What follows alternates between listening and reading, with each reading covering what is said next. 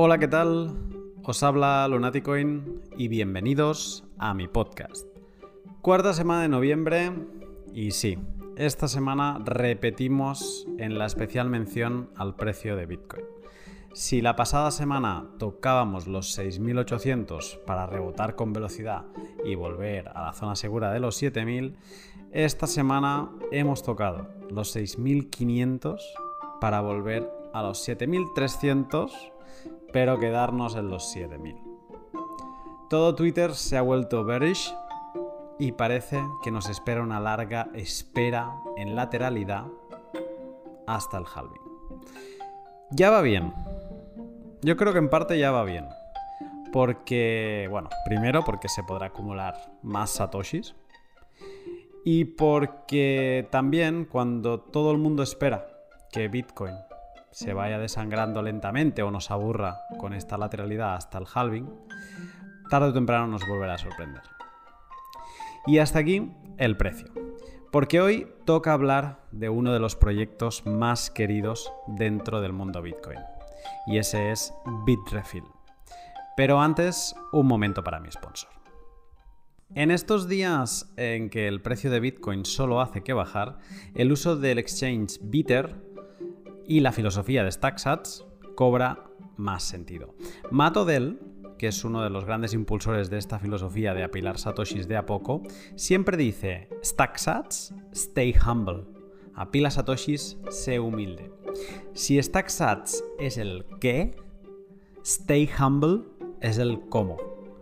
Apila lo justo, sin excesos y sé constante.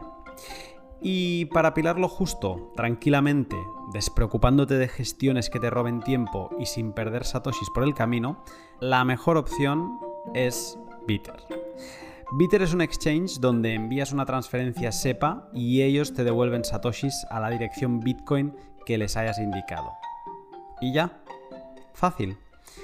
Ellos, cuando reciben el pago, lo intercambian al precio de Kraken se quedan una comisión del 1,5% y te envían el resto menos la fee de la transacción, que suele ser muy baja, porque la envían con pocos satoshis por byte. Si este 2019 hubieras optado por una estrategia humilde, humble, de 25 euros por semana, ahora mismo llevarías invertidos 1.200 euros pero tendrías un valor en Bitcoin de 1.734 euros. Una ganancia del 40%, apilando satoshis y siendo humildes. Compruébalo tú mismo. Haz tus propios cálculos en la calculadora de ahorro que encontrarás en la web de getbitter.com y prueba su servicio. Te gustará. Pues bien, como os decía, hoy toca Bitrefill. Y tengo el gran placer de hablar con Mauro Peretti, que es eh, encargado de marketing y de business development para Iberoamérica, sobre cómo funciona esta empresa tan querida en el mundo bitcoiner. Mauro Peretti es eh, bitcoiner desde 2013, moderador de la ya famosa comunidad de, Facebook Bitcoin Argentina, con otros como Franco, Daniel Alos, eh, Max Carjuza Money on Chain, que, hablé con él hace un par de podcasts, y por ejemplo Santiago Molins, que no sabía que también había estado ahí, de, No Soy Satoshi. Un saludo para todos ellos. Eh, tanto le gustaba a Mauro eh, este mundo que buscó una empresa que representara sus ideales eh, y les pidió trabajar para ellos allá por el 2015. Esa empresa es Bitrefill y tengo el gusto de hablar con Mauro de qué hacen y qué servicios ofrecen para bitcoiners y otros holders de criptomonedas. Como me contó Max Hildebrand en un pot en inglés que todavía he de publicar, Bitrefill es una herramienta básica para quien quiere vivir con cripto y Mauro me va a explicar el porqué. Sin más, te dejo con el pod. Buenas noches, Mauro. Buenas, ¿cómo va? Muy bien, muy bien. ¿Tú qué tal? Bien, bien, todo bien. Terminando la semana. Pero bueno, la, mejor manera de terminar la semana eh, eh, con hablando contigo. Eh, la verdad que cuando volví de, Berlín, yo te, seguía en Twitter de este año, pero no sabía que tenías un podcast. Y cuando volví, eh, empecé a escuchar y en un mes creo que escuché, creo que escuché todo. todo es mucho, ¿eh? eh por lo menos los que tenía ahí al frente, y algunos dos, hasta dos veces. Porque no, será el de Sergi. El de Sergi creo que una vez lo escuché, sí. Vale. Eh, otro lo escuché dos veces porque eh, suelo escuchar podcast mientras trabajo, eh, pero como te distraes mucho, luego después cuando estoy en el gimnasio o en el coche vuelvo a escuchar. Hmm. Entonces ahí me queda bien y la verdad que muy contento de que exista eh, material de calidad en español como el que hacen ustedes. Pues yo te, te agradezco las palabras y y aunque me cuesta recibir este tipo de, palabras, así que voy a cambiar de tema rápidamente, pero te, lo agradezco. Y a ver, bueno, como siempre, ¿no? Quien nos está escuchando ah, seguramente ha leído el, título y, sabe de qué, de qué va este, este podcast, pero me gustaría preguntarte un poco más sobre ti eh, para saber cuál es tu background y cómo llegas a caer en la madriguera de Bitcoin. Sí, bueno, eh, creo que tuve dos influencias. Por un lado, mi carrera y por el otro lado, el aspecto político para poder ir Bitcoin y meterme de lleno. En la carrera siempre me gustó la economía, pero me parecía que iba a ser a lo mejor muy teórico estudiar, eh, hacer una carrera de economía sola, así que estudié administración de empresas que me podía servir más para hacer cosas y trabajar. Eh, y el primer trabajo que tuve, trabajé mucho con ingenieros, desarrolladores, eh, entonces me empecé a meter el mundo de la programación que me empezó a gustar. trabajaba entre los ejecutivos y, los ingenieros, que entre ellos no se entendían muy bien, y, yo era el que más o menos armaba el business intelligence, los reportes, etc. Entonces estar entre medio de esos dos mundos creo que, creo que me sirvió.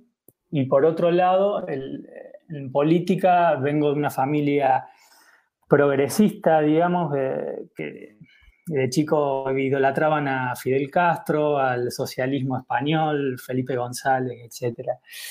Eh, pero siempre me pareció eh, como que, que, algo mal eh, había en eso y cada vez que escuchaba algo, me topaba leyendo de economía, me topaba con algo, algunas ideas libertarias o de economía austríaca, como que me costaba refutar eso y se lo mostraba a mi padre. Mi padre me decía, no, bueno, son de derecha. Pero yo veía que algo había ahí, que algo había ahí. Entonces, el momento, eh, bueno, me topé con algunos textos sobre Bitcoin en el 2011, 2012 pero lo descarté rápidamente porque me parecía muy utópico y, además confiaba demasiado en esa época en los periodistas. Eh, y, las notas se basaban básicamente en hackeos. Eh, hackearon esto, hackearon aquello. Eh, aunque sea hackeos en Gox, no sabían distinguir entre lo que era un exchange y lo que era la red en sí. Y, bueno, no indagué mucho en eso. Dije, bueno, más adelante lo retomo si, si, si vale la pena. Y recién en, en, abril del 2013, con el rally, que se fue al 200, algo así, y bajó de nuevo a 50, ahí, ahí dije, bueno, no, acá hay algo, eh, hay algo más y me tengo que poner, me tengo que sentar a leer. Y ahí leí white paper, eh, empecé a leer en Reddit, en Bitcoin Talk, y dije, esto es la puta hostia. y desde ahí no, desde ahí no, no, pude parar, no pude parar. Eh, bueno, ese año cayó, también Silk Road, creo que también eh, el, haber, leí algo de Silk Road, entré y no lo podía creer lo que veía en mis ojos, que había una economía totalmente paralela funcionando. Y dije, no, bueno, eso fue lo que me terminó de cerrar. Y justamente ese año que cayó Silk Road, ahí hice mi primer eh, mal trade. Salí corriendo a vender para tratar de recomprar más abajo y terminé recomprando más alto. Porque fue cuando justo después se fue a 1000. Sí, sí, bueno, eh, no, eh, o sea, vendí a 80 pensando que iba a bajar a 50, 40, que era lo que se decía en los foros, y terminé, recomprando en 120, me acuerdo, una cosa así. Ok. Recompré rápido, digamos, eh, por suerte, pero ese fue el primer mal trade de muchos que vinieron luego. Y bueno, me empecé a meter mucho en el foro de Bitcoin Argentina de Facebook. Ahí aprendí mucho de Franco Amati, Brenda Fernández y otros OGs de, por ahí. Eh, y estuve tanto molestando en el grupo que luego los chicos me sumaron al equipo de moderadores, eh, mm, digamos con Franco, Max Carjusa, Daniel Alós, eh, Santiago Molins y, todo, y, otros, y otros más que los quiero como mi familia. ¿En qué época fue? Eso fue en el principios de 2014, creo, por ahí. O mediados de 2014, algo así. O sea, Max, Santiago, mm, tú estabais ya todos en el ajo en aquel momento. Sí, sí. Y yo estaba viviendo en Estados Unidos. En, ese, en el 2014 me mudo, me mudo de nuevo a Argentina. Estuve viviendo dos años ahí.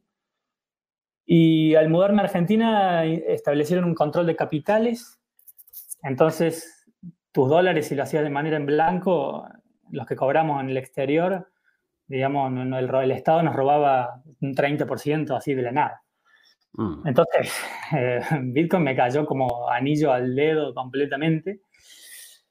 Y, y es tal así que le enseñé a mis compañeros de trabajo, que eran un equipo de 60 personas en Argentina, le hice un mail larguísimo así explicando todo para que lo empiecen a usar y de 60 más o menos 10 lo empezaron a, usar y se volvieron bitcoiners luego. Eh, y eh, después me cansé de ese trabajo y eh, dije, bueno, tengo que, tengo que trabajar en algo relacionado con Bitcoin. Y fines de 2014, principio de 2015, encuentro Bitrefill buscando empresas Bitcoin así, eh, le encontré en Angel List, me puse a ver quiénes eran los fundadores, eh, lo empecé a seguir en Twitter, leí y dije, tengo que trabajar en esta empresa. Así que le pregunté a Sergey y hicimos una meeting y me dijo, ¿querés trabajar en marketing? Sí, en lo que sea. Eh, por suerte, estudiando administración, una de las cosas que estudias es, marketing, así que, eh, bueno, pude, pude empezar y, a construir la marca y, a mejorarla, a, transmitir los valores de Bitrefill a, a todo el mundo. Hmm. ¿En qué año exactamente empezaste entonces en Bitrefill? Y Bitrefill creo que tenía un poco menos de un año. Eh, mediados de, no, principios de 2015 que empecé a hacer algunos trabajos para oh. eh, part-time, y, y, luego me, y luego me moví ya cada vez más full-time eh, fines de 2016, principios de 2017. Qué bien. Pues... Eh, mi siguiente pregunta iba, iba en relación con, esto, ¿no? Con, tu trabajo, porque trabajas en una empresa que fomenta la economía circular de Bitcoin, ¿no? Esto lo, repite varias veces eh, en diferentes sitios, tanto en la web como en, charlas que, he visto. Eh, ¿Podrías explicar qué es esto de la economía circular de Bitcoin? Sí, es eh, cobrar y pagar con Bitcoin, digamos. construir una economía totalmente paralela a la actual en lugar de querer interactuar con la economía actual. Eh, porque cualquier otra cosa te hace depender de conectarte con los sistemas financieros legacy. Only of Rams. Claro, eh, seguís estando sujeto a la, a la vigilancia y, y, la arbitrariedad de siempre.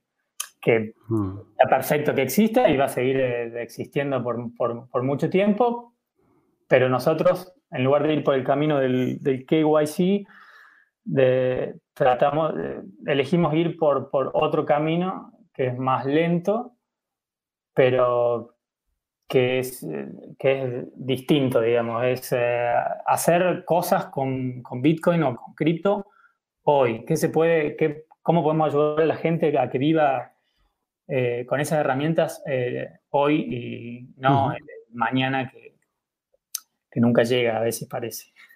Está muy bien. Entiendo que vives de Bitcoin tú. Sí, viví de Bitcoin siempre con Bitrefill hasta hace dos meses que, que les pedí empezar a, a cobrar en, euros porque Bitstamp me volvió loco. Soy cliente de Bitstamp de hace, no sé, seis años, algo así, y por primera vez me empezaron a pedir cualquier cantidad de cosas. Eh, al principio no me creían que trabajaba en Bitrefill. Eh, empezaron a pedir contratos, eh, papeles de la empresa, así que los mandé un poco a su casa. y, bueno, ese es el tema que lo, lo, que trata de solucionar precisamente Bitrefill, ¿no? De depender tanto de, tener que cambiar montos tan grandes en, en un exchange y, que haya problemas. Es que tratar de reducirlo al, al, mínimo posible y lamentablemente en España y Latinoamérica todavía no tenemos tantas gift cards, tantos productos como para, como para hacerlo. Así que, mm. Sí, ahora te preguntaré por ello, pero entonces ahora estás 100% en fiat. Sí, cambié, cambié hace dos meses, pero estoy hace años viviendo, viviendo de Bitcoin y si me vuelvo a mudar a Argentina, cambio a Bitcoin absolutamente porque volvió el control de capitales. Todo vuelve. así que sin ningún tipo de dudas, pero si estoy en un país que, que no tiene control de capitales y que, y que en, en, un exchange me van a molestar van a molestar mucho, bueno, y prefiero que, me paguen paguen directamente en fiat. Mm, entonces me sale otra pregunta, que es de, ese fiat, aunque también han sido solo dos meses, pero ¿de ese fiat destinas una parte a ahorrar en Bitcoin? Sí, todo lo que puedo ahorrar en Bitcoin, 100%. No, no, no ahorro ni un, ni un euro en, en fiat, nada. Absolutamente nada. Y no miro tampoco mucho, mucho el precio. Estoy, estoy para el largo, digamos. O sea, no vamos a hablar de que hoy Bitcoin ha tocado los 6.800 dólares, entonces. Eh... Entero el precio por ahí, porque como estoy en, mucho en Twitter y, en la, y, en las redes, eh, sí, leo de otros, pero no, no la verdad que no, no, estoy muy pendiente de eso y son ciclos que, que se dan que se dan siempre y es lógico que pase una economía tan, tan pequeña como, como es eh, ahora Bitcoin. Eh, hay una pregunta, yo te la hago, si consideras que prefieres no contestarla, lo, lo entiendo, y eh, es si, sobre todo en esta época que has vivido de Bitcoin, si a nivel fiscal has tenido que hacer grandes cambios o, notabas algún, aparte de, de, lo que comentabas ahora que el exchange te ponía problemas, ¿no? Pero más a nivel fiscal, eh, ¿Has tenido que hacer como grandes cambios o grandes justificaciones por cobrar en Bitcoin? No, no, simplemente eh, con mi gestor, eh, digamos, lo único que hacía es tratar a las transferencias de Bitstamp como si fueran transferencias de Bitrefill hacia mí. cualquiera que me pague. También hago, trabajo algunas horas para una empresa de Estados Unidos que me pagan vía Chipre, creo. y digamos, cualquier transferencia que me entra eh, se reporta como ingreso y, listo, digamos, no hicimos nada, nada especial porque son ingresos, no, son, no es ahorro, no, tengo que pagar eh, ganancia de capital ni nada. Vale, perfecto. Pues eh, bueno, después de esta introducción y de, y de ver que, que es un perfil tienes un perfil muy Bitcoin desde hace muchos años y además, incluso habiendo vivido 100% eh, de, Bitcoin, pues me interesa aún más hablar de, la empresa en la que trabajas, de Bitrefill. Eh, en líneas generales, ¿qué es Bitrefill? Eh, Bitrefill es una empresa que intercambia criptomonedas por productos digitales, principalmente balances o saldos de cuenta en empresas más conocido como gift cards, tarjetas regalo. Eh, que, digamos, la gift card toma ese nombre porque en, Estados Unidos se usa para regalo 90-95%. es raro el uso personal, pero el, cambiarlas por cripto cambia totalmente, rompe con eso, porque te sirve para mucho más para, ti mismo, para poder, para poder gastar de tu cripto. Eh, y bueno, además de, eso, estamos muy metidos en, Lightning y, al tener mucha experiencia con eso, también tenemos nuestros productos de, liquidez en Lightning. Eh, Bitrefill es, una empresa muy apreciada. perdón. perdón. Eh, Bitrefill es una empresa muy apreciada en, el ecosistema porque hace honor a la economía esta circular que comentábamos de Bitcoin eh, y que predica y te permite vivir de cripto. Eh, ¿Qué puedes comprar ahora mismo en Bitrefill? Bueno, depende del país, ¿no? Pero en Estados Unidos y Europa tenemos una muy buena oferta de productos. Puedes comprar ropa, comida, masajes, electrónica, entretenimiento, Netflix, Airbnb, pasaje en avión, hoteles, eh, juegos. Eh, muchas cosas. Y bueno, nos estamos expandiendo por todo el mundo. Eh, en, India agregamos hace poco más alrededor de 200 gift cards, así que también hay, pueden hacer muchas cosas, que es importante porque en India hay problemas para cambiar a Fiat. Sí. Entonces, eh, eh, bueno, a Australia ahora agregamos 70. Eh, en esos países, en algunos países tenemos muy buena oferta en otros, en otros menos, por ejemplo en Latinoamérica y África, básicamente son recargas de teléfono, nada más que es en realidad el producto original de, de, empezó con recargas de teléfono sola, que es un producto más que se usa más en, el, en países en desarrollo, no tanto en Europa y Estados Unidos. Ok. Así que tenemos tipos de usuarios bastante, bastante distintos para lo que son recargas que a lo que vinieron la gift card luego, que es un mercado muchísimo más grande que, el de las recargas, ¿no? Eh, has, comentado, has dado pinceladas del tema de KYC cuando hablabas de ti, y ahora has hablado de, India y, de los problemas que, existen allí eh, para intercambiar, para hacer un, off-ramp, ¿no? convertir Bitcoin a fiat. Y eh, entonces esto me lleva a pensar en, la filosofía de, empresa. Eh, antes de entrar eh, en, más específicos sobre mm, las cosas que se pueden hacer en, en, Bitrefill, te quería hacer unas cuantas preguntas sobre, sobre, estos temas. En las empresas de Bitcoin es muy importante conocer este apartado porque quien opta por utilizar Bitcoin en muchos casos lo hace porque escoge otra manera de, proceder, ¿no? Eh, como sería, por ejemplo, tu, caso con la historia que nos has contado.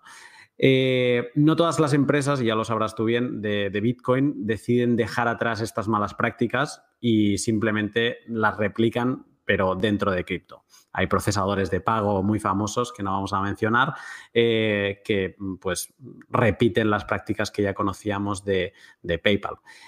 por ello te quería preguntar, por ejemplo, ¿qué tan importante es la privacidad de sus usuarios, de la gente que utiliza Bitrefill para la, para la empresa? Bueno, muy importante. Bitrefill es una empresa Bitcoiner, es una empresa que, holdea, que holdea Bitcoin y que tiene a Bitcoin en las venas. Eh, y la privacidad es es un derecho humano fundamental y, bueno, los argumentos sobre privacidad de Bitrefill son los mismos que dio, no sé si lo has visto, Edward Snowden en la conferencia de San Francisco de 2019. Eh, si, ves eso, que lo recomiendo a cualquiera que lo, que lo mire, eh, ahí están los argumentos de privacidad, que no es para las personas que tienen algo que ocultar, sino es para porque tienes algo que proteger es decir, para todas las personas. Eh, si, el Estado, si la democracia se convierte en dictadura o el Estado, como se viene dando, viene siendo cada vez más poderoso y, te quieren, y te, por lo que sea, te tiene de enemigo en alguna circunstancia, te van a encontrar algo para meterte adentro en una jaula. Eso no te quita la menor duda. Esto no es cuestión, no es para, para criminales, es, es, un derecho básico. Y además que tiene todo el sentido porque si tú pierdes el tiempo en, vigilar a, a, todos, no, no vigilas a quienes, a quienes tienes que, que, vigilar más, que son los que hacen, que son los malos al final eh, pierdes recursos y, tiempo. Es algo totalmente ridículo el tema del lavado de dinero, las leyes del lavado de dinero son desastrosas y son lo que están provocando en gran parte eh, la debacle del Estado-Nación que estamos viendo a nivel global, en, que se están dando los escenarios en, muchos lugares. Hmm. Eh, las compras en, Bitrefill eh, se pueden hacer de forma anónima, sin cuenta. Es una cosa que, me ha gustado. Y, pero también se pueden hacer con, cuenta de usuario. Y si optas por este último sistema, tienes la facilidad de, recargar una cuenta Bitcoin, que, que, es como que Bitrefill hace custodio por ti de tus Bitcoin. Y entonces pues cada vez que quieras gastar, puedes gastar de ese saldo sin tener que estar pagando comisiones de, minería, por, decirlo de alguna manera, cada vez que, compres algo.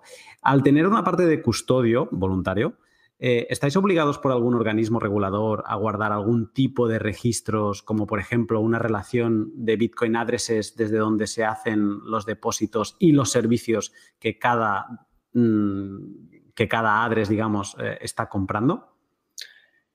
Eh, no, no, es, el saldo se mantiene en Bitcoin. Eh, es, como si fuese una gift card de Bitrefill, en la que puedes comprar lo que quieras dentro de Bitrefill. Entonces no, no, no tenemos ningún tipo de regulación especial. Y déjame eh, corregirte un poco que, crear una cuenta en Bitrefill, okay. en realidad tú tienes que dar la misma información que para cuando, hagas sin cuenta, que es tu email. Nada más. Esto es todo lo que te pedimos para crear una cuenta. Eh, el email es para, simplemente puedes dar cualquier email, claramente, no, hace falta que veas el personal el que te identifica, y es simplemente para mantener una comunicación de servicio al cliente, para entregarte el PIN eh, o lo que sea, eh, pero nada, para nada más. Y para crear una cuenta simplemente das, tu email y depositas Bitcoin y sí puedes comprar múltiples veces sin, pagar, sin pagar transacción, pero no, no tenemos no tenemos, no nos cae ninguna regulación por eso, porque el saldo se mantiene en Bitcoin. Y la información que nosotros obtenemos, sí, la guardamos, hasta que alguien nos pida que la borremos. Si alguien nos pide que la borremos, nosotros borramos todos los registros históricos, salvo que exista una, una alguna sospecha de criminalidad o o algo por el estilo, en ese caso sí estamos obligados por ley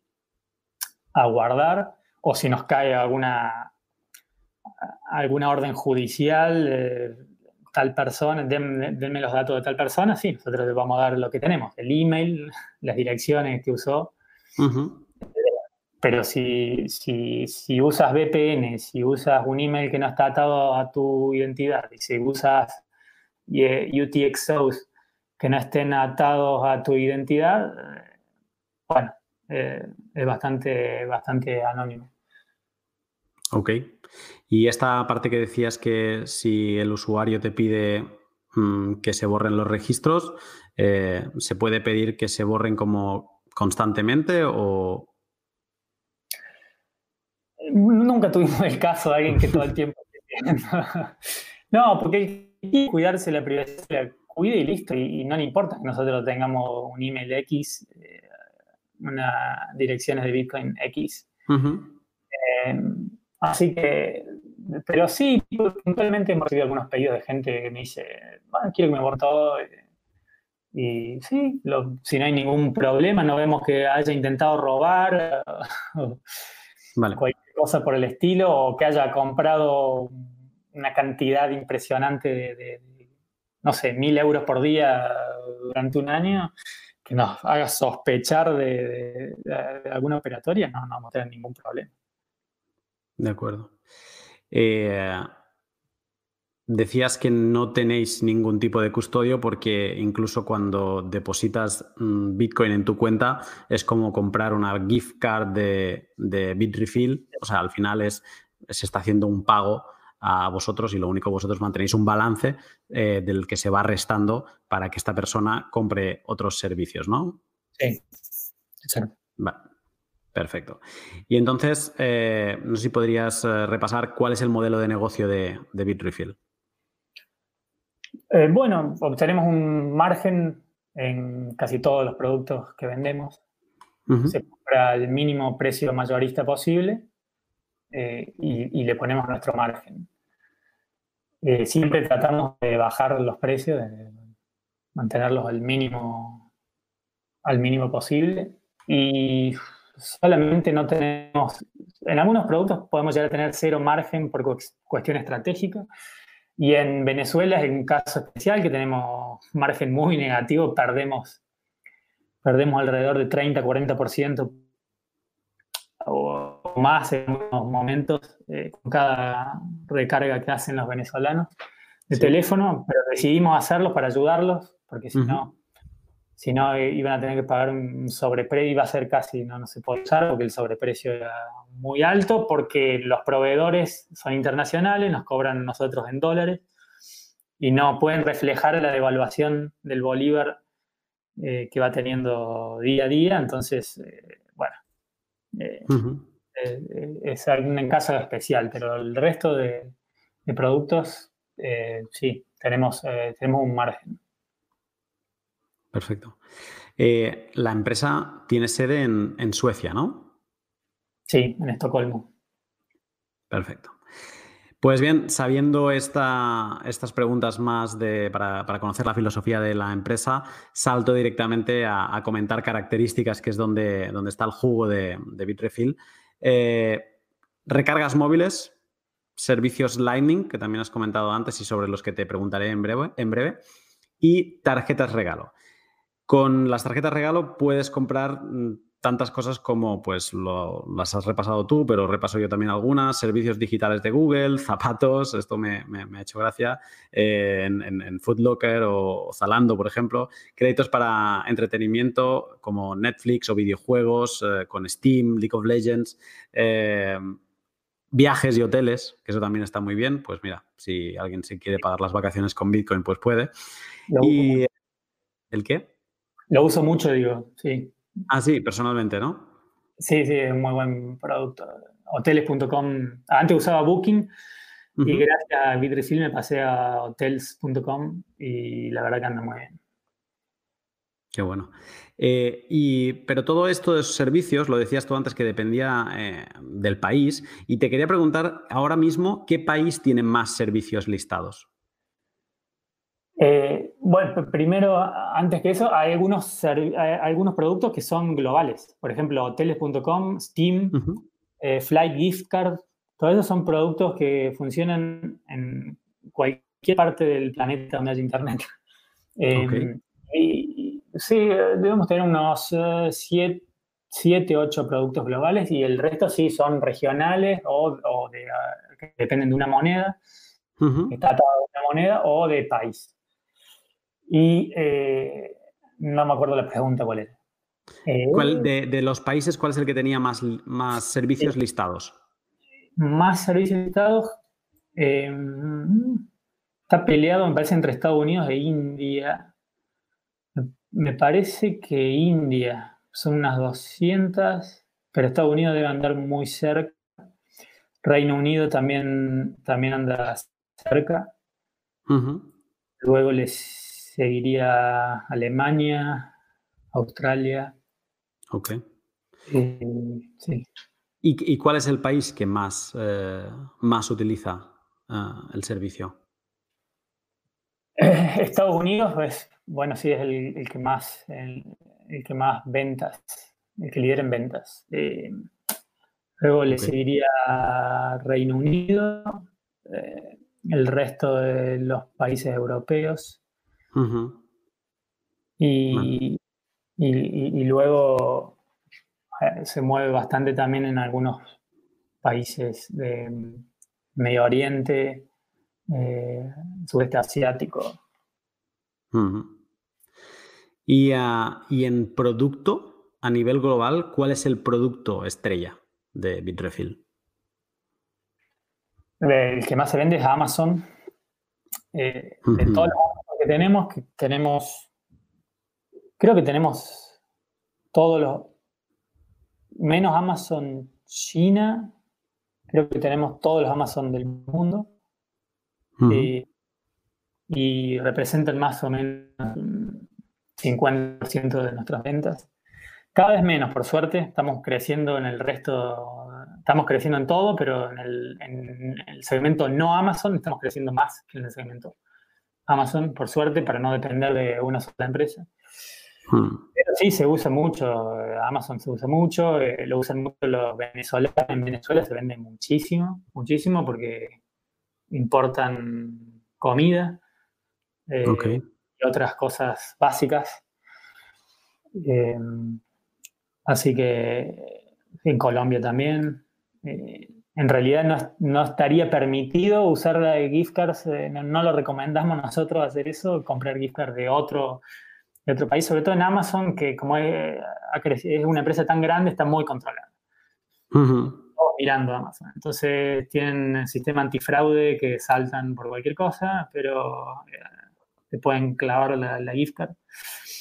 Pero lo siguen usando muchísimo y bueno, eh, eh, es difícil a un venezolano que, por ahí eh, tiene pocas alternativas decirle no, no hagas esto. Le decimos que se cuiden, tratar de no abusarse un poco en la cantidad y eso. Mm. Y ahora decías que a nivel interno eh, estáis contentos de crecer en la parte no Amazon para no depender tanto de, un servicio en concreto. Y eso me lleva a la siguiente pregunta, es eh, que es si todos los proveedores de servicios acceden a trabajar con vosotros sabiendo que utilizáis Bitcoin y criptomonedas. Bueno, algunos, algunos cuestan más que otros.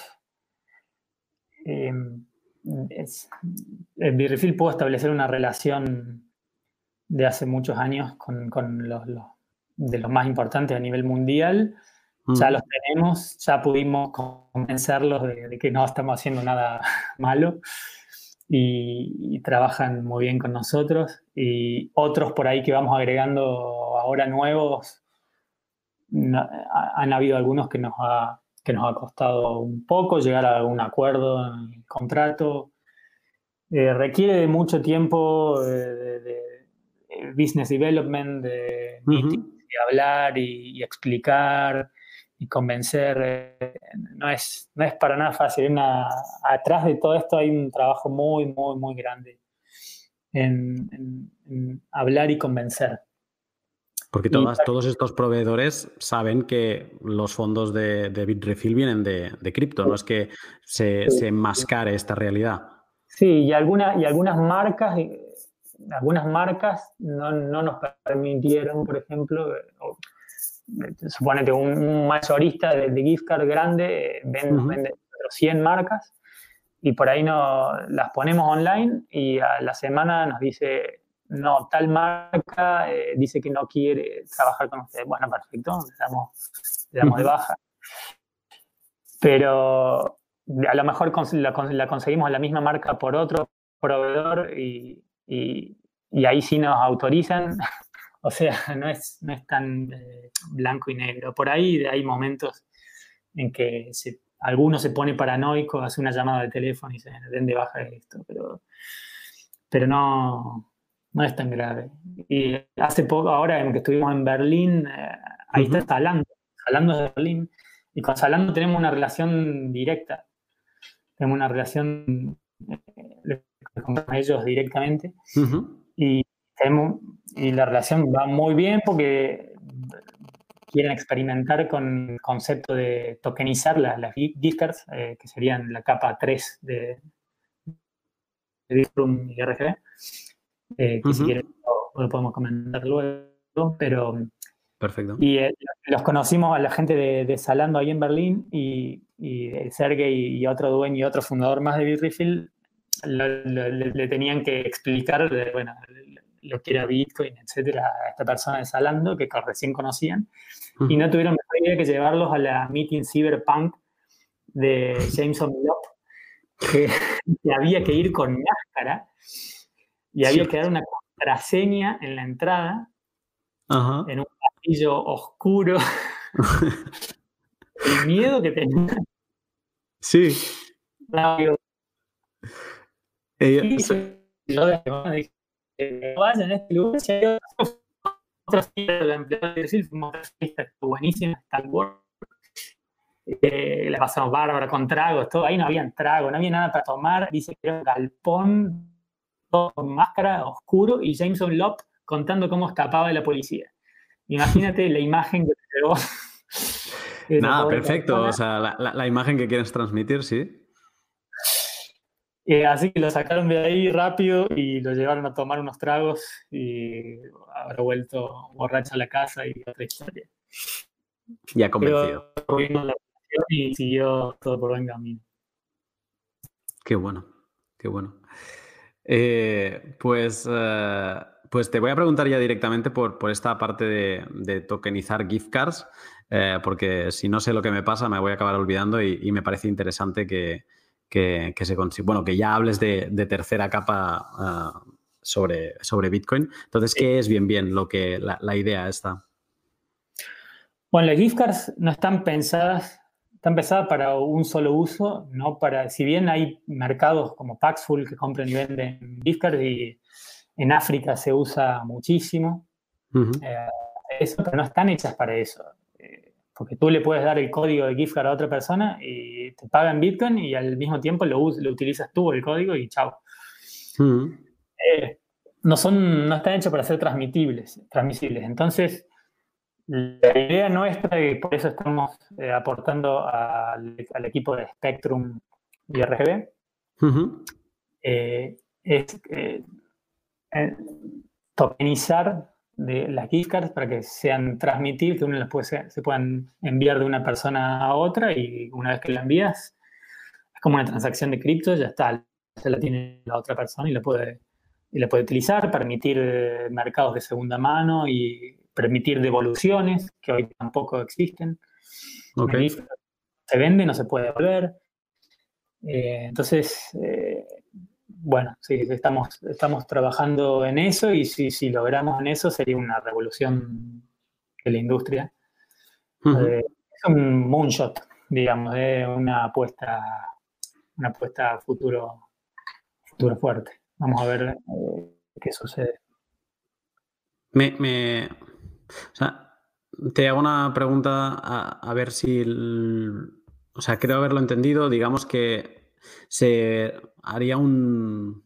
se consumiría ese token eh, gift card en el momento en que, hablando de Zalando, yo le enviase eh, esos tokens a Zalando.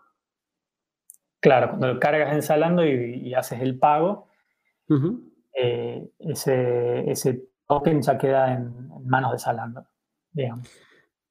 Vale, y digamos que yo cuando comprase un token gift card de, Zalando que os lo compraría a vosotros.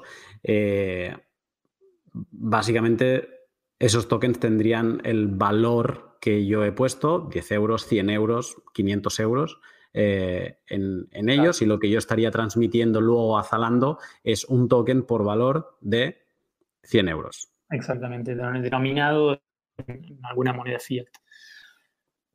O en alguna stablecoin que tenga denominación propia, si en ese momento ya está lo suficientemente avanzada la cosa.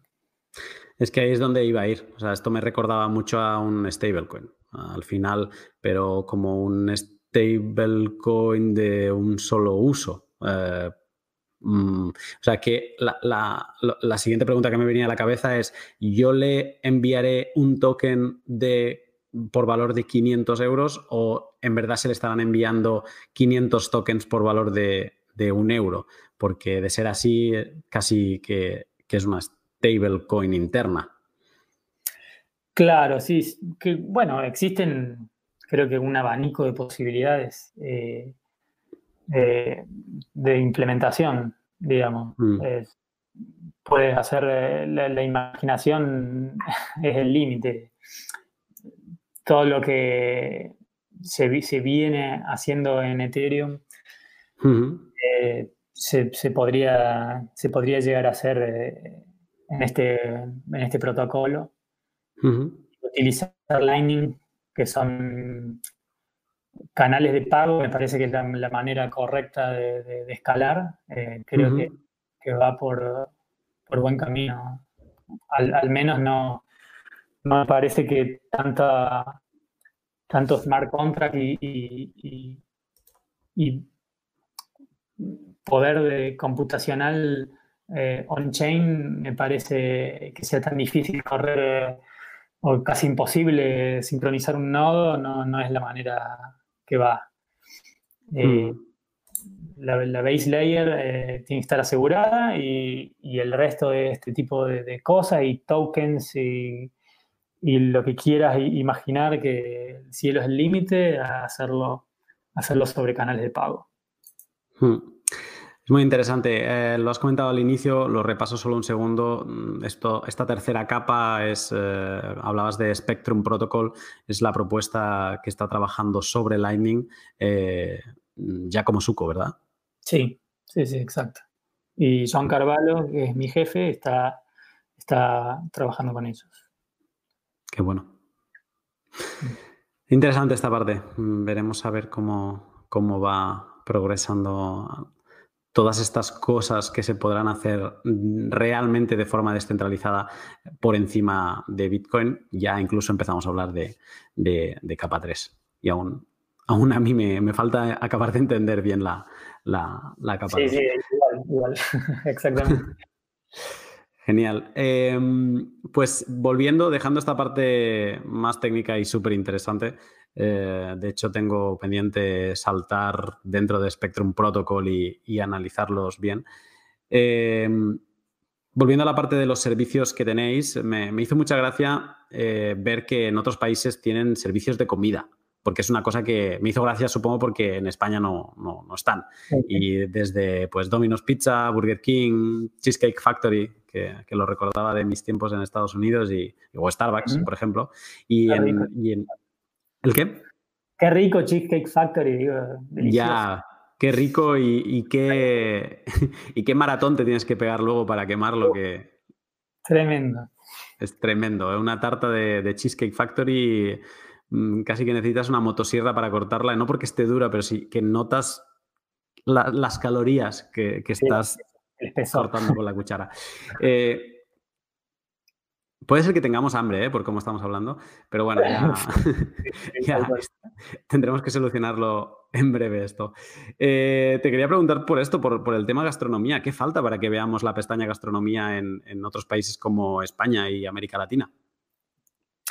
Lo que falta es que en, España y en América Latina se empiecen a usar más gift cards. Eh, no, no, hay, no está la costumbre, no, está tan incorporado en la sociedad como en Estados Unidos o en, el, en Europa del Norte.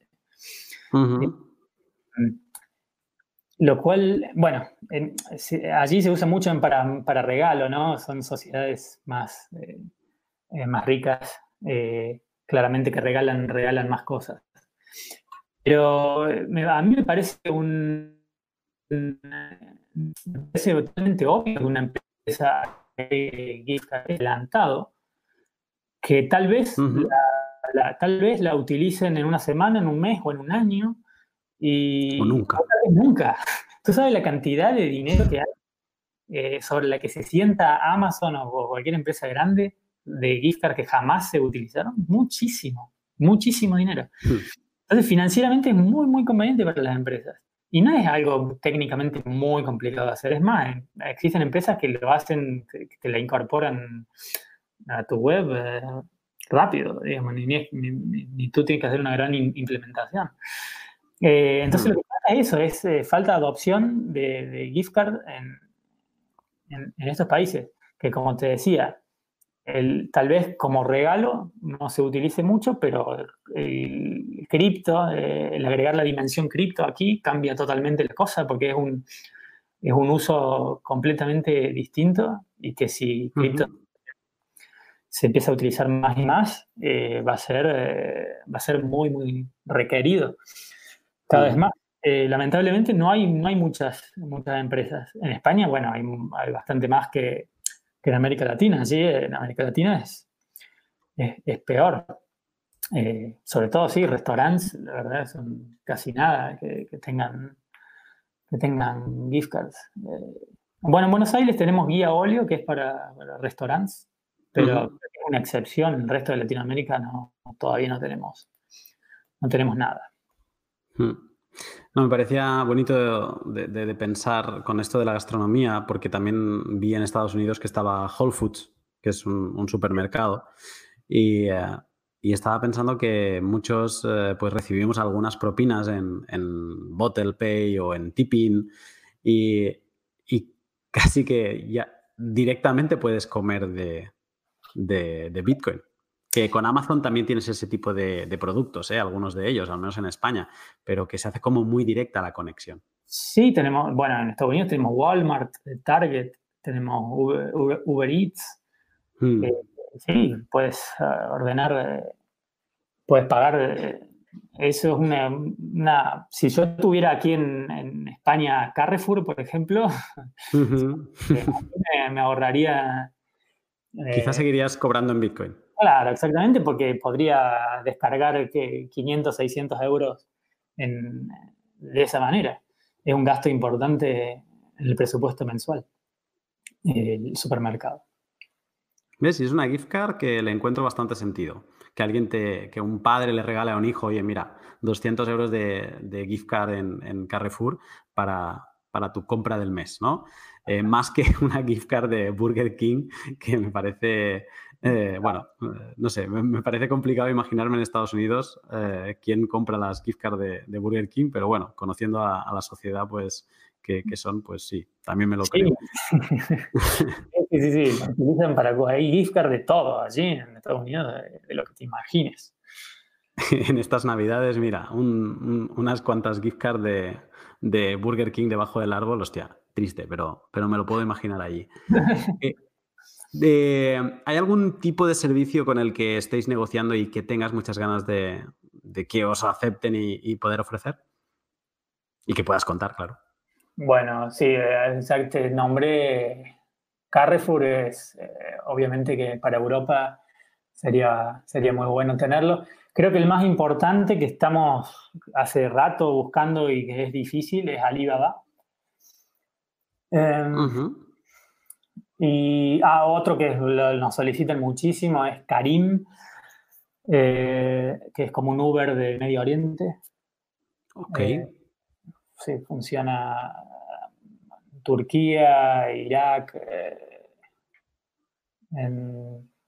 creo que Arabia Saudita, en, varios de esos países. ¿Hay alguna zona donde no estéis en el mundo? Eh, como tenemos productos globales, estamos en todo el mundo. Mm. Eh, y solamente no hemos vendido productos en 21 países de los 195 reconocidos por la, por la ONU. Solamente en 21 no hemos vendido eh, nada, que son casi todas islitas pequeñas eh, de Oceanía, la, mayor parte. Eh, sí, de, América, por ejemplo, en el continente americano hay un solo país donde no vendimos nada que es la isla de Saint Kitts and Nevis. Una islita muy pequeña en el Caribe. En Europa no hemos vendido nada en Andorra, San Marino y Vaticano, que en realidad son más que nada territorios hmm. dependientes de otros países. En África no hemos vendido nada en Chad, en Djibouti, Príncipe. Eh, que varias de esas son islas, creo. Eh, mm. Asia, Tajikistán, Turkmenistán y Timor-Leste. Eh, bueno, y en, Oceanía en algunas islitas pequeñas. Eh, la verdad que es una empresa muy, muy global. Digamos, vendemos en Siria, vendemos en Irak, en, Irán, vendemos en todos lados. Capaz que me voy a Andorra y, soy el primer, y soy el primero que cobro desde allí, ¿eh? Bueno, bueno, muy bien. Necesitamos un héroe que vaya a Corea del Norte. pues me, sorprende que no, que no haya compras de Bitrefill en, en Corea del Norte, porque algo de Bitcoin creo que tienen. Sí, sí, sí. Lo que no sé es el tema internet ahí, eh, cómo es, qué, mm. tan, qué tanto te puedes conectar. Pero bueno, de alguna manera. Me, da la sensación que hay algunos de la élite que deben estar muy bien conectados a internet. Sí, sí, sí, qué raro que, que alguien del gobierno no haya comprado algún juego en Steam o, algo. Por ejemplo. La verdad que sí. Bueno, pues de momento yo a Corea del Norte no, pero en Andorra eh, lo, podemos intentar. Eh, pasando a un, aspecto más técnico, eh, he leído que aceptáis más del 60% de las transacciones con cero confirmaciones. Eso es bueno para el usuario porque recibe inmediatamente el, servicio, pero entiendo que es arriesgado para, vosotros. Y por eso te quería preguntar cómo funciona Bitrefill por dentro para que permitáis estas eh, transacciones con cero confirmaciones. Bueno, hay, hay un algoritmo un poco secreto que, eso nos expone, pero lo más importante es simplemente eh, que se aceptan si son menos de 200 dólares, con una, fee, con una fee por encima de nuestra recomendación. Nosotros siempre recomendamos un mínimo de fee. Si es por encima, eh, digamos, pasa el filtro y sin eh, RBF, sin Replace by Fee. Mm. Esas dos, si se cumplen esas tres cosas, más algunas otras cosas que detecta el, algoritmo, se toma, se toma la transacción con cero confirmaciones. Hmm. Sí, iba a preguntar, mi siguiente pregunta era por el replace by fee, por esto mismo, ¿no? Cero confirmaciones y pudiendo hacer un replace by fee, pues esto es riesgo total. Eh, para quien no sepa lo que es replace by fee, es, eh, una transacción en la que indicas eh, la posibilidad de, que esa transacción sea reemplazada por eh, otra transacción utilizando esos mismos UTXOs, pero que tenga una fee mayor, ¿no? Eh, y esto es así por si quieres hacer envíos. Eh, por ejemplo, escuchaba a Andreas que decía que él todos sus pagos de salarios que hace los envía siempre con Replace by Fee y con un SAT por byte. Y si en algún momento, por, por congestión de la red eh, se quedan paradas eh, mucho tiempo, pues entonces las vuelve a enviar con un poco más, más de fee. Y vosotros, una vez tenga el signaling del replace by fee, no esperáis a que tenga al menos una confirmación, entiendo. Así es. En realidad eso es para ese tipo de pagos, eh, de salarios y cosas que pueden esperar un día o dos, pagos grandes, bueno, para ese tipo de pagos está bien. Para el comercio electrónico de PFIC no, no, no va. En realidad, Bitcoin no va para el comercio electrónico. La solución, la solución es Lightning. Mm. Eh, porque la transacción ya está sanitizada. Eh, eh, es, algo completamente distinto. Nosotros tenemos muchos clientes de muy pobres, de países de África, muy eh, afectados eh, y que reciben remesas del exterior y, utilizan su Bitcoin para hacer las recargas. Es muy difícil, eh, cuando hace servicio al cliente, es muy difícil explicarle al cliente que la transacción está en un limbo y que por más que haya puesto 10 centavos de, dólar, porque justo el, hay una vida en precio y el, mempool está y no, no, te va a entrar la transacción por los próximos dos días. Es eh, algo muy difícil de explicar. Con Lightning no tiene, no tiene que explicar absolutamente nada. Eh, en realidad sí, eh, Bitcoin on-chain es, para pagos a partir de ciento, cierto monto. Eh, pues mira, de Lightning te quería preguntar porque mm, es, una, parte importante de, vuestros esfuerzos, está puesto en, Lightning ahora mismo y ofrecéis tres tipos de servicio y te quería preguntar un poco por ellos. Eh, los tenéis eh, explicados en la web o el nombre que tenéis en la web de ellos es Tor Lightning Channel Capacity, Tor Recharge y Tor Turbo Lightning Channel. Entonces, no sé si me podrías explicar un poquito uno a uno qué son estos tres servicios.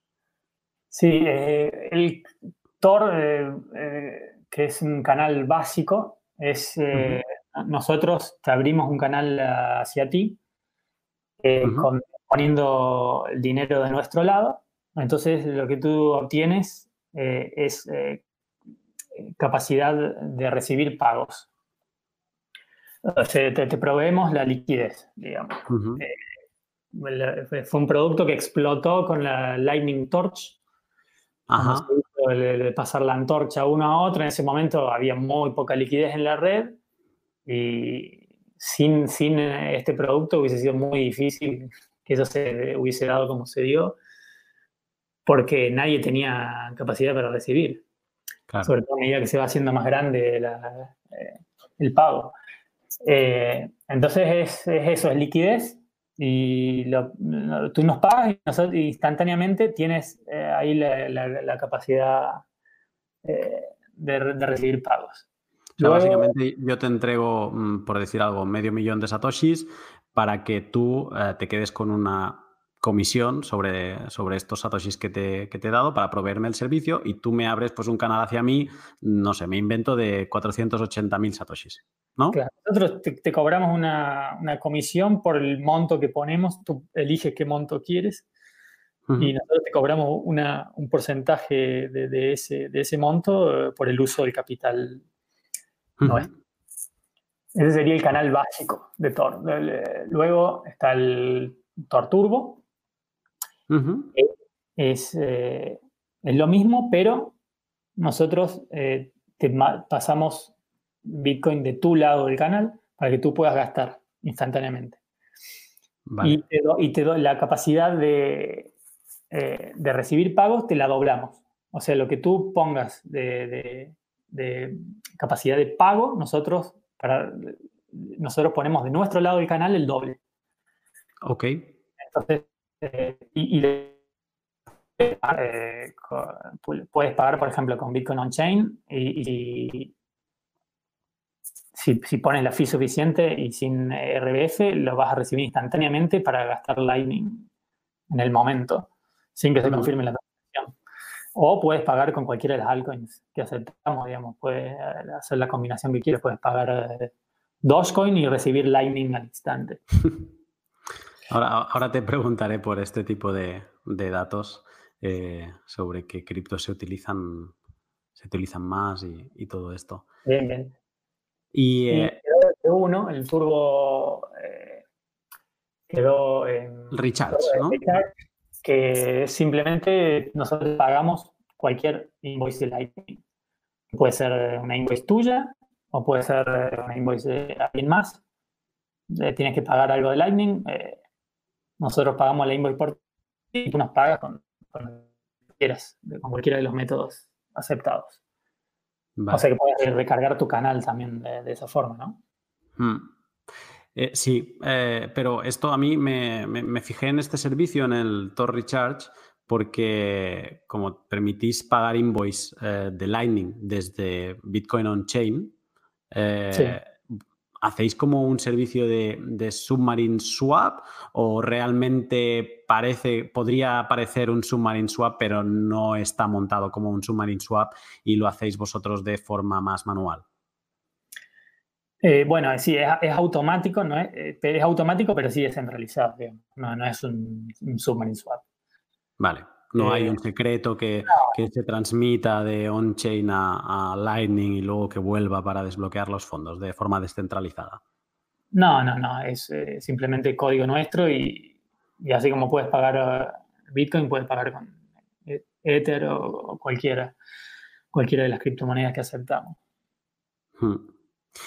Si alguien nos ha escuchado y esta última parte de Lightning no ha entendido absolutamente nada, eh, puede ser porque lo hayamos explicado muy mal y mis preguntas hayan sido horribles, eh, pero si es por, eh, para acabar de entender cómo funciona el, tema de las capacidades, os recomiendo que le echéis un vistazo al, pod que grabé con, Carlos Roldán, donde repasábamos mm, todos estos aspectos básicos de, Lightning que, hacen que sea pues, un, un protocolo genial para, para, escalar Bitcoin, pero que en otros aspectos como los balances y la liquidez, y, etcétera, pues eh, son totalmente distintos a lo que estamos acostumbrados en, Bitcoin. Sí, sí, también recomiendo ese capítulo. Este, este, este está bien, ¿eh? es, eh, además dura una hora y es una hora de intensidad, pero es, es, un, es un pod en el que yo personalmente aprendí mucho de, de Carlos. Eh, pues bien, de, de, estos datos que te quería preguntar, uh, asistí en, en, Baltic Honey Badger a una presentación de, de Sergey, y, eh, que es el CEO de, de, Bitrefill, y hablaba de diferentes datos de los usuarios que, que utilizan el servicio. Y te quería preguntar por ellos. Pero antes de todo, estos datos, en, no sé si tú llegaste a ver esta, esta presentación en concreto, pero ¿cómo, sí. los, ¿Cómo los obtenéis? Eh, me pareció entender que era como una encuesta, ¿no? Sí, sí, sí, es una encuesta anónima okay. eh, y voluntaria, eh, pero por suerte tenemos mucha gente que, que nos ayuda y, y responde. Uh -huh. sí. Vale. ¿Y he hecho otra pregunta? No. El que no, no, no, era, era esta porque, claro, eh, yo, o sea, son como las diferentes alarmas que se te pueden encender con una empresa Bitcoin, ¿no? Primero ya te he dicho filosofía, qué pensáis de la privacidad y, y, cómo trabajáis con ella, y esta es otra, ¿no? O sea, si tenéis tantos datos como ahora vamos a repasar, eh, ¿cómo es posible? O sea, es casi como o, o, o, los pedís o es que los tenéis, ¿no? Y por eso era, era importante.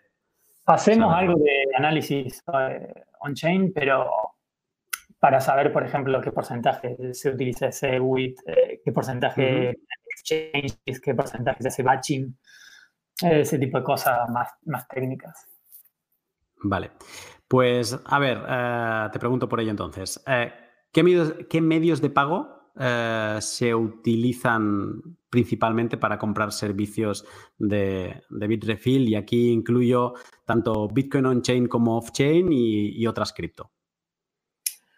Aceptamos eh, Ether, aceptamos eh, Litecoin, Dash y Dogecoin. Además ¿Y qué de... ¿Sabes qué porcentuales más o menos se lleva cada uno? Eh, sí, saqué justamente los últimos 90 días para tener algo más actual que, la, que lo que hizo, lo que expuso Sergey. Uh -huh. Y me dio porcentaje de las órdenes, Bitcoin 85.8%, del ¿Esto cual... on-chain y off-chain? Ah, vale, todo junto. Esto es todo junto, en los últimos 90 días 85.8, de lo cual 52.9 es on-chain, wow. 42.3 es Bitrefill account ah. y 4.8% es Lightning. Por un momento he pensado que todo lo que no era on-chain era Lightning y estaba alucinando. no, no, ahora no. Eh, es bastante práctico usar la, la, la Bitrefill account. Vale. Eh, y luego tenemos eh, las altcoins, Ether 5.6%, uh -huh. Coinbase, que en realidad es una integración que tenemos con esa billetera, eh, no sabemos cuál de las monedas de, puede utilizar de Bitcoin Cash, cualquiera de, la, de las okay. porquerías de Coinbase. eh, 2.9%. Okay. Luego eh, Dogecoin 2.2%. Bien. Litecoin 2.1% y Dash 1.4% en los últimos 90 días. Ojo al detalle que eh, Dogecoin está por encima que el Litecoin, ¿eh? Sí, eh, aclaro que esto es como porcentaje de las, de las órdenes, del número de órdenes, no es por eh, ventas. Claro, porque si fuese por ventas, Dogecoin estaría el último que se, se utiliza mucho para pago, para micropagos. Em, ¿Qué otro cambio? Sí, da, se utiliza, entiendo, para móvil, para recargas móviles. Sí, sí, sí, sí. Y eh, sí, en, muchos países eh, nuestros clientes recargan un dólar, 50 eh, centavos. Vale. Em, y, qué otro crece? Ah, bueno, Bitcoin también crece en, porcentaje on-chain, digamos. Y baja un poco Lightning, que también obviamente se utiliza para, para montos bajos. Hmm. Otro dato que me pareció interesante o sorprendente eh, fue saber qué wallets son las más utilizadas eh, en, en Bitrefill. ¿Tienes estos datos también? Sí, a ver, eh, un segundo. Que lo tengo por aquí.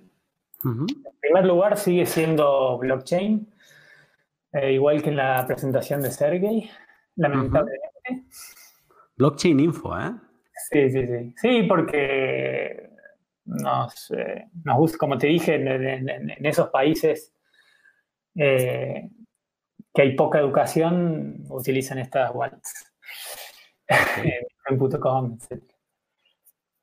Eh, Son las más utilizadas por, por, usuario, entiendo. O sea, ¿cómo, ¿cómo, está contado esto? No es por volumen de venta, debe ser por usuario. Por usuario. Y en segundo lugar, ¿quién tenemos? A ver, eh, me equivoqué de web, un segundo.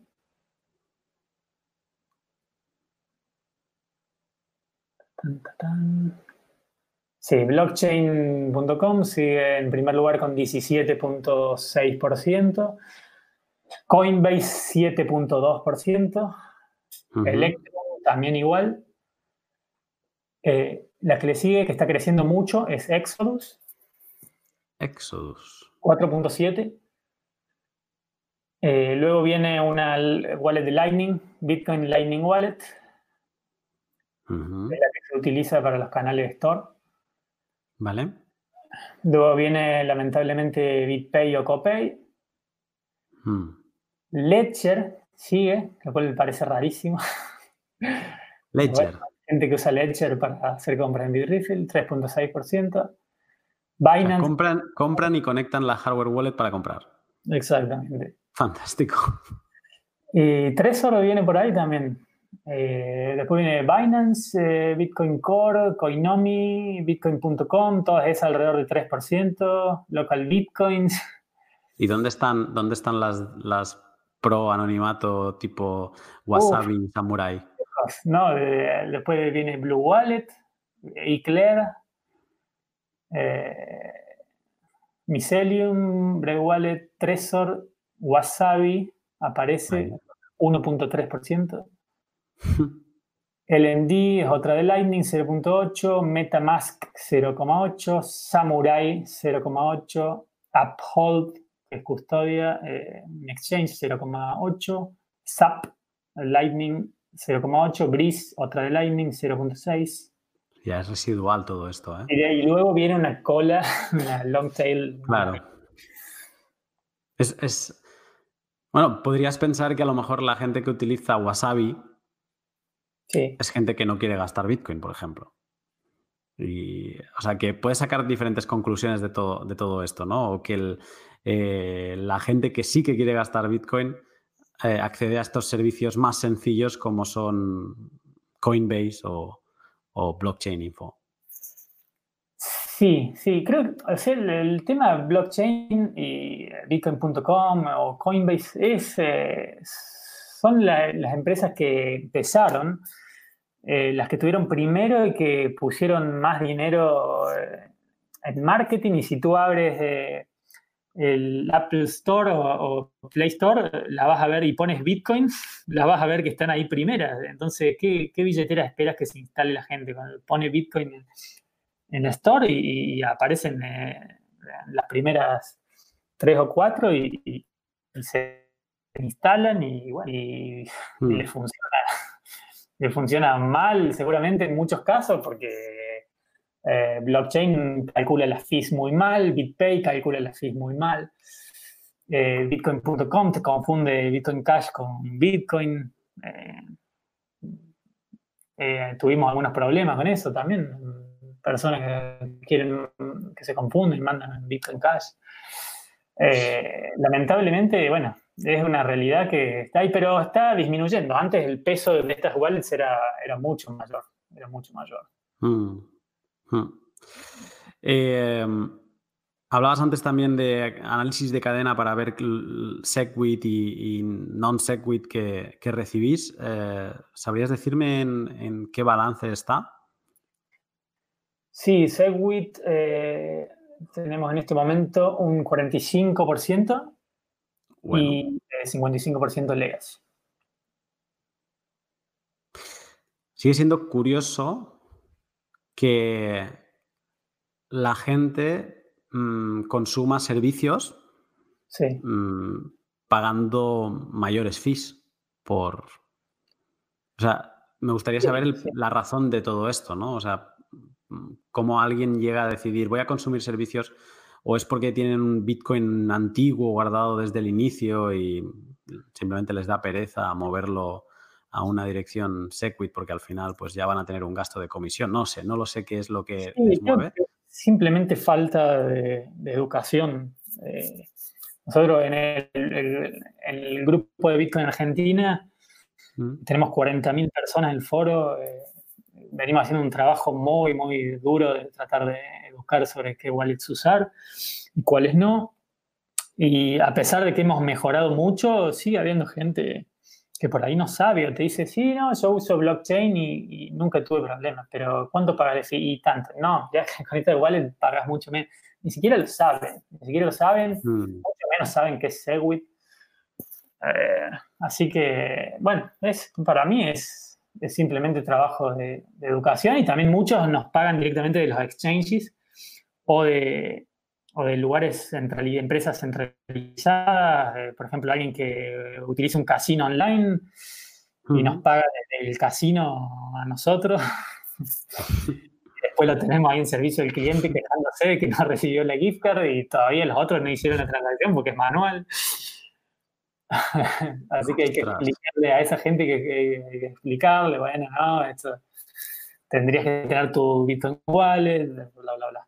Pero también la causa de esto es que las fees son caras, por eso la gente usa servicios centralizados. Entonces, ahí donde viene también de que Lightning lo necesitamos cuanto antes que esté más listo para, para la mayoría de la gente, ¿no? Hmm. Eh, ahora que comentabas esto de las wallets, eh, mm, ¿qué wallet, o sea, ¿qué wallet te gusta a ti? A mí me gusta, bueno, Electrum, ¿no? Es la clásica. Eh, luego de las, de las más modernas, eh, bueno, tengo iPhone, no, nunca tuve Android, así que me hubiese gustado usar Samurai, pero no, nunca la probé. utilizo Koinomi porque a, pesar de, no, nunca hubo muchas opciones open source en iOS. Y, como también estaba jugando con algunas shitcoins, eh, la, utilizo Dash para, eh, o, Litecoin eh, a veces para... la empecé a utilizar cuando se congestionaron mucho las transacciones fines de 2007. Y, también para probar algunas cosas de Bitrefill, entonces Coinomi me resulta práctico, la utilizaba. Y hoy en día estoy utilizando mucho Blue Wallet y Breeze. Mm. El wallet está buena porque tiene, tiene también Bitcoin On-Chain HD. Hmm. Eh, y, tiene Lightning Custodial en, el mismo, en la misma wallet, que la verdad no, me interesa mucho si pierdo los, 10 o 20 euros que tengo que tengo allí. Y un servicio como el de Blue Wallet centralizado a mí me, en este momento me viene totalmente hmm. bien. No tengo ningún problema. Además los conozco, los de Blue Wallet, y son buena gente. Sí, sabemos, dónde, sabemos dónde ir a buscarlos. Exacto. Eh, Sí. Qué bien. No, no, era una curiosidad con esto que decías de- del trabajo que tenéis, pues, eh, formando a la gente. Quería saber un poco cuál era, cuáles eran tus, eh, tus opciones de wallet. ¿qué, volumen de, ¿Qué volumen de compras recibís mensualmente? No sé si este es más un valor de empresa, eh, pero para tener un poco una idea de escala. No lo podemos dar. Eh, Birrefill sí es muy, es muy de mantener secreto en ese aspecto. Eh, te podrías, lo que te puedo decir es que recibimos más de mil órdenes por día. Eh, mm, eh, en, días, en días buenos, más cerca de 2.000 que de 1.000 o más, y, y en, y en días malos, más cerca de, de 1.000 órdenes. Ujú. Eh, pero eh, no, no en cuanto representan en dinero, Mm. lamentablemente. Bueno, yo lo tenía que intentar. Eh, otro dato que me pareció interesante, eh, y, y esta es como la, la última pregunta que te quiero hacer de, de estos datos, es eh, el origen de los fondos. Que preguntabais, pues, mm, si, si. Bueno, no sé si esto es de pregunta o si es de. Bueno, entiendo que sí, porque, por lo que vi. Eh, pues eso, de la- el- los bitcoins que se estaban gastando o las cripto que se estaban gastando, de, de dónde venían. Si eran recién compradas, si venían de minería, salario, etcétera. Eh, ¿Tienes estos datos a mano? Aquí tengo eh, los datos actuales de la principal encuesta que tenemos ahora. Ajá. Me está dando, me hice 27%, compré los bitcoins hace mucho, o sea que serían holders. Ok. 18% los compré recientemente. Eso, eso casi siempre es gente que utiliza Bitcoin más que nada, que no lo usa para ahorrar, sino lo- lo- lo- los usa para, para su vida diaria. Ujú. Eh, luego tenemos eh, 10% que los cobro como salario. Interesante esto. Sí, 10%. Un 9,7% minería. Ujú. Tengo muchos mineros. Eh, 7.7 eh, de que viene de trading, ganancia de trading. Esto no sé si creerlo mucho. Pero bueno. Ya. Eh, 6.6 que lo ganaron con microtasks. Hay mucha ¿Un gente tipo de salario? que dedica a esto. Sí. Ujú. 5% me lo regalaron. 2.6 eh, minería online, cloud y ese tipo de estafas. Ya. Eh, 1.7% lo gané en esquemas eh, de afiliados, referrals. Eh, 1.4 lo gané en eh, apuestas. Que así, hay, hay mucha gente que nos utiliza, que, que viene del mundo de las apuestas. Bueno, pues está prohibido en Estados Unidos y en muchos lugares del mundo. Me parece que es un, un caso de, uto- de uso muy, muy óptimo para Bitcoin. Mm. Eh, Eh, Para las próximas encuestas tenéis que poner una- un apartado, una pregunta.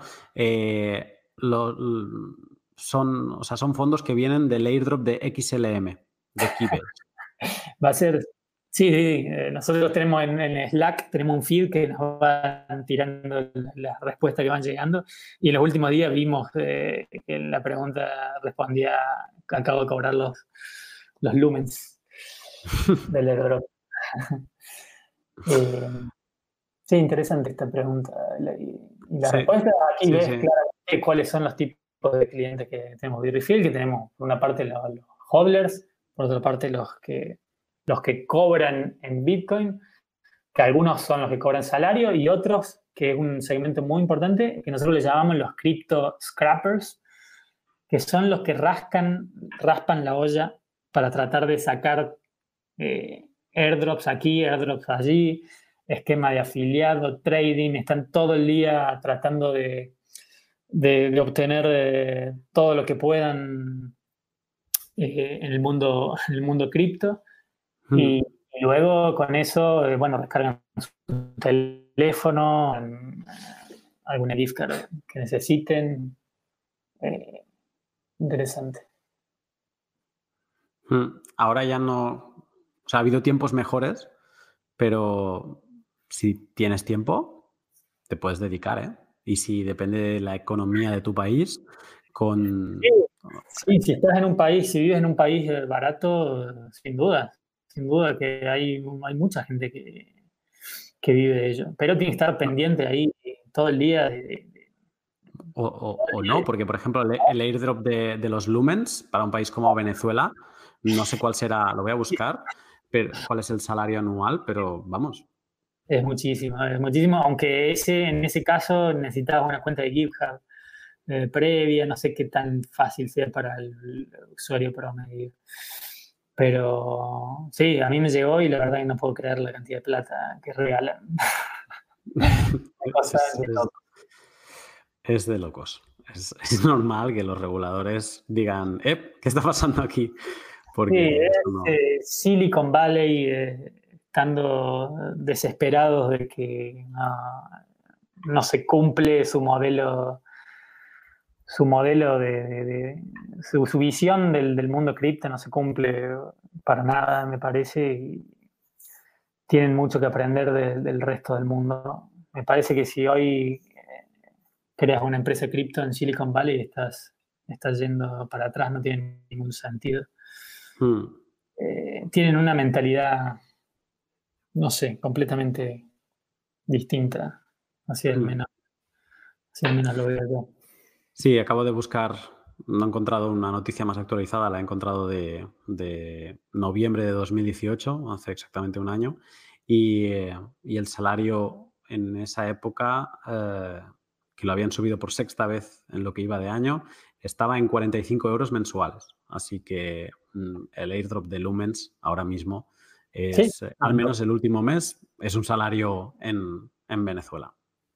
Absolutamente. Ojalá, ojalá que la mayor cantidad de gente posible les saque la mayor cantidad de plata posible a esta gente que cuando Coinbase, eh, este tipo de gente habla de assets, assets, assets, a mí se me infla la vena de una manera me da mucha bronca.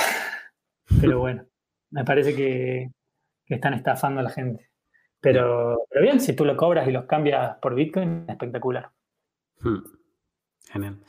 Pues eh, después de este repaso de lo que es Bitrefill, de lo que podemos comprar con Bitrefill, la filosofía de, Bitrefill y los datos de los usuarios que, que utilizan vuestro servicio, eh, tengo la, que creo que es la gran pregunta. Porque muchos holders que nos hayan escuchado mm, habrán estado escuchando todo con cierta cara de escepticismo y no porque no funcione el servicio, sino por aquello de yo soy holder de last resort hasta que me muera casi. Y no pienso gastar un Satoshi porque Bitcoin no se gasta Bitcoin solo se holdea.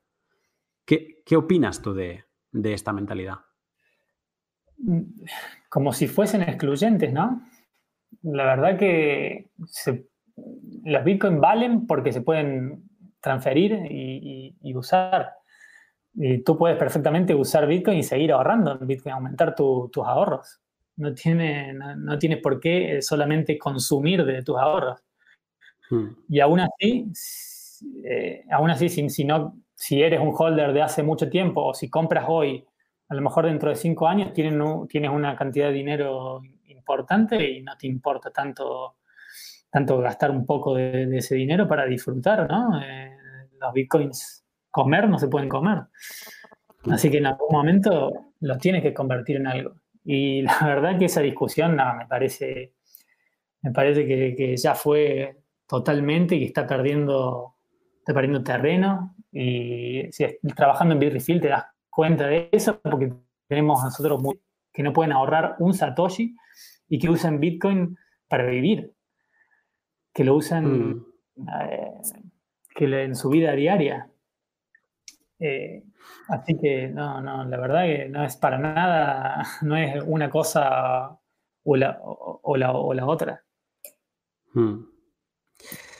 Me quedo con, una frase para cerrar que escuché decir a, a Sergey que es que una de las conclusiones que él, que él sacaba de, de Bitrefill cuando pues, analizaba esto, por ejemplo, lo de las wallets, ¿no? Que, que aquí estamos todo el espacio, toda la comunidad Bitcoin, eh, estamos, no, porque Wasabi tiene esta feature, porque esta otra wallet eh, puedes hacer aquello, y luego, pues la más utilizada es, Blockchain Info. Eh, él venía a decir algo como que la mayoría de los usuarios de Bitcoin, de los que realmente utilizan Bitcoin, no son miembros de la comunidad Bitcoin.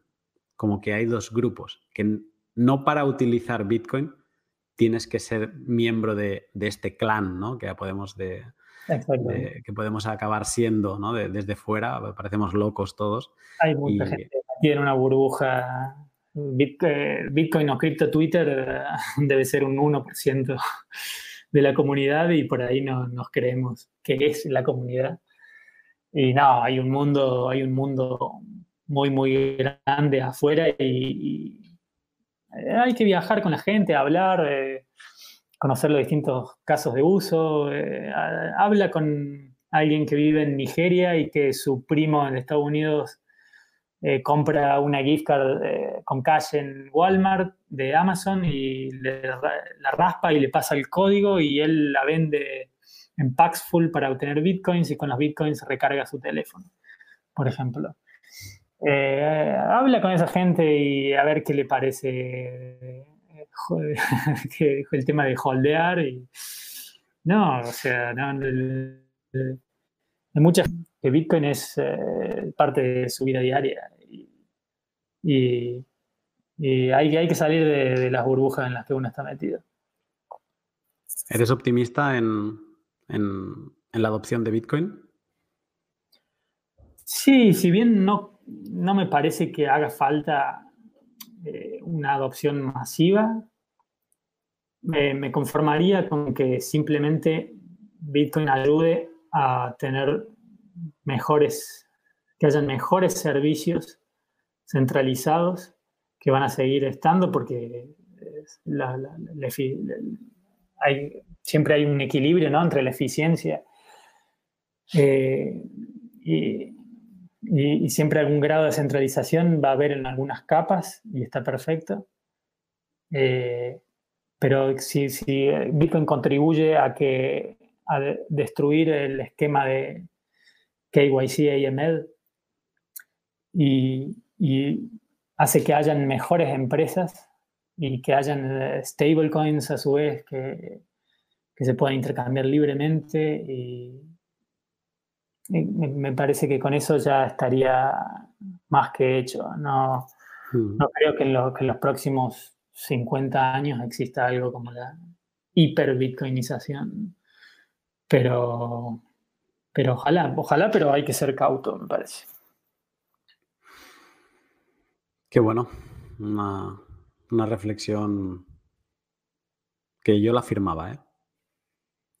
Y me quedo también con mm, la, adopción masiva que todo el mundo eh, espera cuando habla de la adopción tampoco es necesaria. No, no, porque lo que es necesario eh, son, eh, digamos, por ejemplo, los canales de Lightning tienen que ser los rieles sobre los cuales se construyen los servicios financieros que van a conectar todo el mundo, digamos. Mm. Y, tú puedes usarlo sin saber que estás usando Bitcoin. Puedes simplemente, a lo mejor, pagar con una stablecoin aquí o, con fiat y recibir fiat o una stablecoin o, lo que sea en otra parte del mundo, pagar un servicio.